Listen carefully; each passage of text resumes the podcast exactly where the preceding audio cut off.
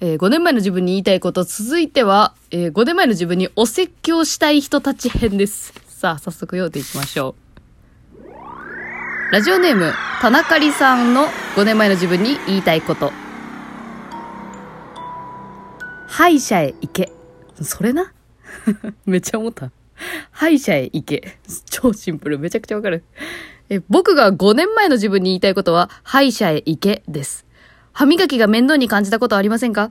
親が夜に働きに出ていたこともあり、子供の頃から僕は面倒だという理由で歯を磨かない人間でした。あら、汚い。えー今から3年前、かっこ22歳の時、職場で急に歯の痛みが気になりだし、念のために歯医者へ行くと、上下左右の奥歯、合計10本が虫歯になっていました。待ってくれ !10 本割り切れないんだけど。4方向で。西が8。に、2、3本いってるわ。上下左右。おいおいおい逆に残ってるのもう、ちょ、めちゃ少ないやん。えー虫歯は一度なってしまうと削って被せ物をしますが、歯と被せ物の間に虫歯ができやすくなったり、フロスが引っかかりやすくなったり、糸ようじみたいなやつね。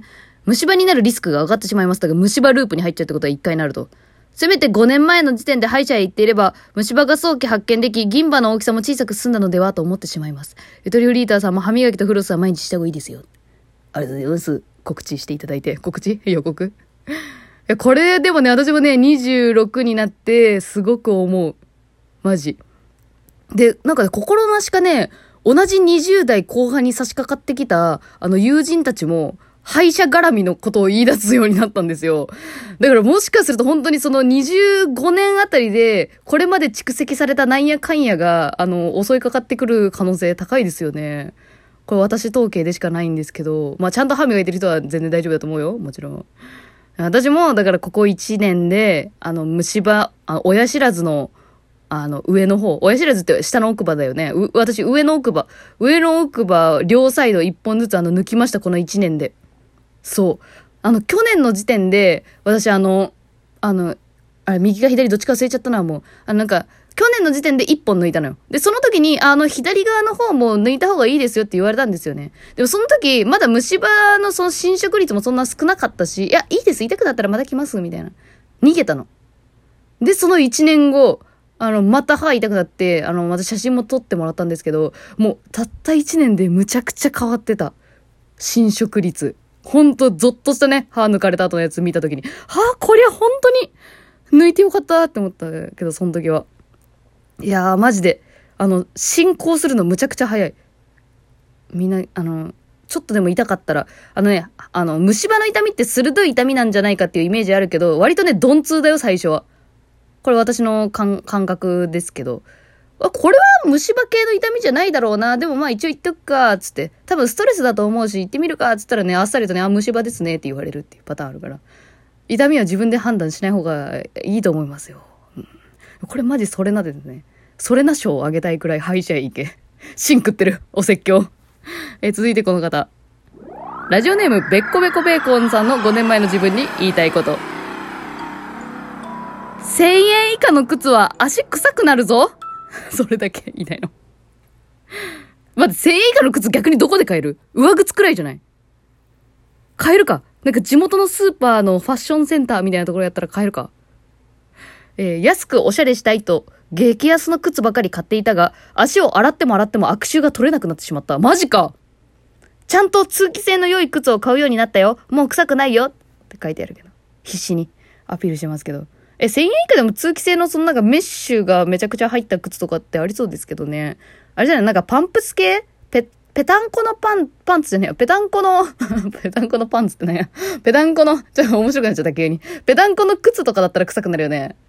私もうさ、いや、本当やっぱ10代の頃はファッションで迷走してたんで、急にヒール履いてみようとか、そのピンヒール履いてみようとか、なんかウェッジソールって言って、なんか紐をぐるぐる巻くタイプのね、やつ、夏とかね、よく履いてたんだけど、あれを履いてみようかしらって思ったりとか、はたまたそのフラットな、あの、ペタンコのね、靴を履いてみようとか思った時もあったんですけどね。いや、結局ね、脱げる歩いてる時に。私、かかとビローンって出てくるのすげえ腹立って、靴下履けばいいんだろうね、多分。ぴったりの靴履くとか。ストラップがついてるやつ履くとかいろいろあると思うけど、でもなんかもうどっちにしろやっぱ無理だと思ってもう、私もう、ずっとスニーカーだね、本当に。色気はないかなでもスニーカー可愛くない？うん。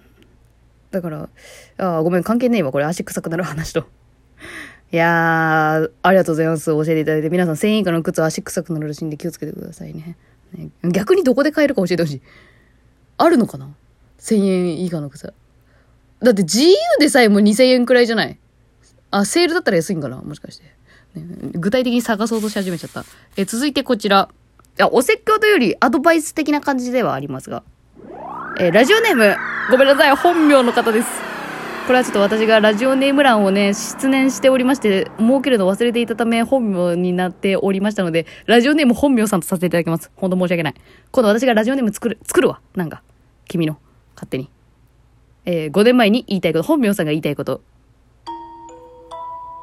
散歩と筋トレ、気持ちいいぞ かわいい。でもマジでそれな。あ、筋トレはわからん。私やったことない。あんまり。コロナ禍で散歩と筋トレをするようになりました。中でも散歩は季節によって外の景色、匂い、虫の鳴き声などが変わる楽しみがあり、無心になって運動できます。もちろん音楽聴きながらもいいし、ゆとばずさんのラジオを聴きながら散歩したりもしてます。そして今、7月12日22時夜だね。現在、この5年前企画をたまたま読み、お便り送ってみました。5年前から散歩してたらよかったなと思います。ただ、ゆとばずさんのラジオを聴きながら散歩できる、今の方が楽しいっすね。わらわら。このわら、ひらがなでわらわらって書いてあるから、なんか、虫がわらわら湧いたのわらわらな感じがしちゃったけど。あの、ありがとうございます。最後にごますっていただいて。ごますりのつもりじゃないと思うけどね。ありがとうございます。嬉しくなりましたね。いや、でも散歩はマジで私も思った。5年前の今頃、21の頃なんて私本当に散歩なんて、全然何の興味もない。何の興味もなかったね。できれば、あの秒で移動したいくらい思ったから、なぜ移動に時間をかける疲れてまでとかね、いろいろ思ったんですけど、本当に私もね、これは変わった。これね、重い話になるけど、私はね、病気した後に感じた。病気したし、1ヶ月ほぼ、ほとんど寝たきりになっちゃったから、あの、筋肉が衰えちゃって、歩けなくなっちゃったんですよ。筋肉がなくて歩、歩けなくなっちゃった。よれよれよれよれって、な、なっちゃうのよ。もう何かにもたれかからないと歩けないとか、もたれかかるのことすらしんどいみたいな。くらいまでだったんですけど、まあ、リハビリもあって、ちょっとずつ歩けるようになってって、で、もう最終的には自分の足だけで散歩できるようになった時、マジで泣きそうになった、嬉しすぎて。っていう経験を経たからこそ、余計に散歩に対する愛がめちゃめちゃ重いんですか、私は。いや、マジでそうなんですよね。なんかね、あの、風を感じるのもめちゃめちゃ気持ちいいのよ、これ。あのー、いや、本当にね、5月頭、5月初旬の風めちゃくちゃ気持ちよかったのね。で、本当にわかんない。なんか理由とかわかんない。もうなんか科学的なこととか説明は何もできないんだけど、なんか風が気持ちいいと思った。とにかく、歩いている時の。私は地球に愛されているという気持ちになりながら歩け、歩ける。なんか風を感じる。風ってすごいぞ、多分。人間にとって水もすごいじゃん。体の70%か80%は水だったりとかさ、地球の全体の70%か80%が水だったりとかさ、あの、なんかその水ってすごい神秘的に感じるとこあるけど、私、風も結構ね、神秘やなと思ってるね。中二病ですか？もしかして。風が泣いているとかね。いや、泣いてると思ったことはね、風に愛されてるっていう感じで歩くとね、愛おしいを歩くことが、ちょっとまた散歩の深い話はまた別でしよう、これは。えー、本名さん、ありがとうございました。え、そして、最後のカテゴリー、こちらです。えー、キラキラ安心未来編でございます。はい、ではこちら。ラジオネーム、トムさんの5年前の自分に言いたいこと。大変やね。なかなか心から笑えないよね。でも、5年後、めっちゃ面白い人と出会えて、恋をするよ。生き抜いて妊娠と同時に彼氏に振られて未婚で出産。元彼に未練たらたらなまま働きながら子育て介護。友達に会う時間もなく自分見失いまくり、前も後ろもわけわからん時代でした。いや、子育て介護も、もういろいろよ。要素いろいろ。それはすごいね。え時間が経つと自然と水が澄んできて少し見晴らしが良くなって周りがクリアに見えてきました。したらなんと現在新たに恋をするほどの回復ぶり、人間の心の自然治癒力に感服いたしました。ということでいただきました。ありがとうございます。いや、これは5年もあれは確かにいろいろあるわな。いろいろあるわな。冠婚葬祭もう、冠婚葬祭っていう四字熟語でまとめるつもりではなかったんですけど、すいません。急に出てしまいました。もうしっかり、いや、トムさん、あの、いろいろ今回あの、あの、お便りをまとめてて、いろんな本当にタイプがあるんですよね。その、昔苦労してたから今良くなって、だからその時頑張、とにかく生き抜いてよっていうメッセージをかける方。そこから、あの、注意するタイプの方、あの、様々あったんですけど、あ、全体を通して、その現状に満足しているというか、今が、結局今やるしかない、今頑張ってます、今いい感じですっていう方が、あの、非常に多くてですね、あのー、ありがたかったです。まあ、テーマがテーマだったのかもしれないね。うん。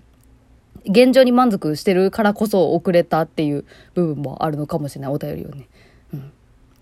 えー、ありがとうございます。えー、これはちょっともういろんな、あの、あらゆる方向の方にも、あの、いいメッセージになるんじゃないかなと思って最後に読ませていただきました。えー、本当はまだまだ読みたいのたくさんあったんですが、えー、皆さんお便りどうもありがとうございました。え、今回読み上げられた方は、よっともステッカーをリーフレットと一緒に送付しますので、どうぞお待ちください。え、それでは、え、ここで一曲、この5年前、言うて、まあそんな昔、でもめっちゃ昔やな、でもいろいろあったもんね、みんなね。っていう、このまあ、ちょっとした時間旅行を今、みんなでしたわけです。えー、それではお聴きください。えー、スピッツのタイムトラベル。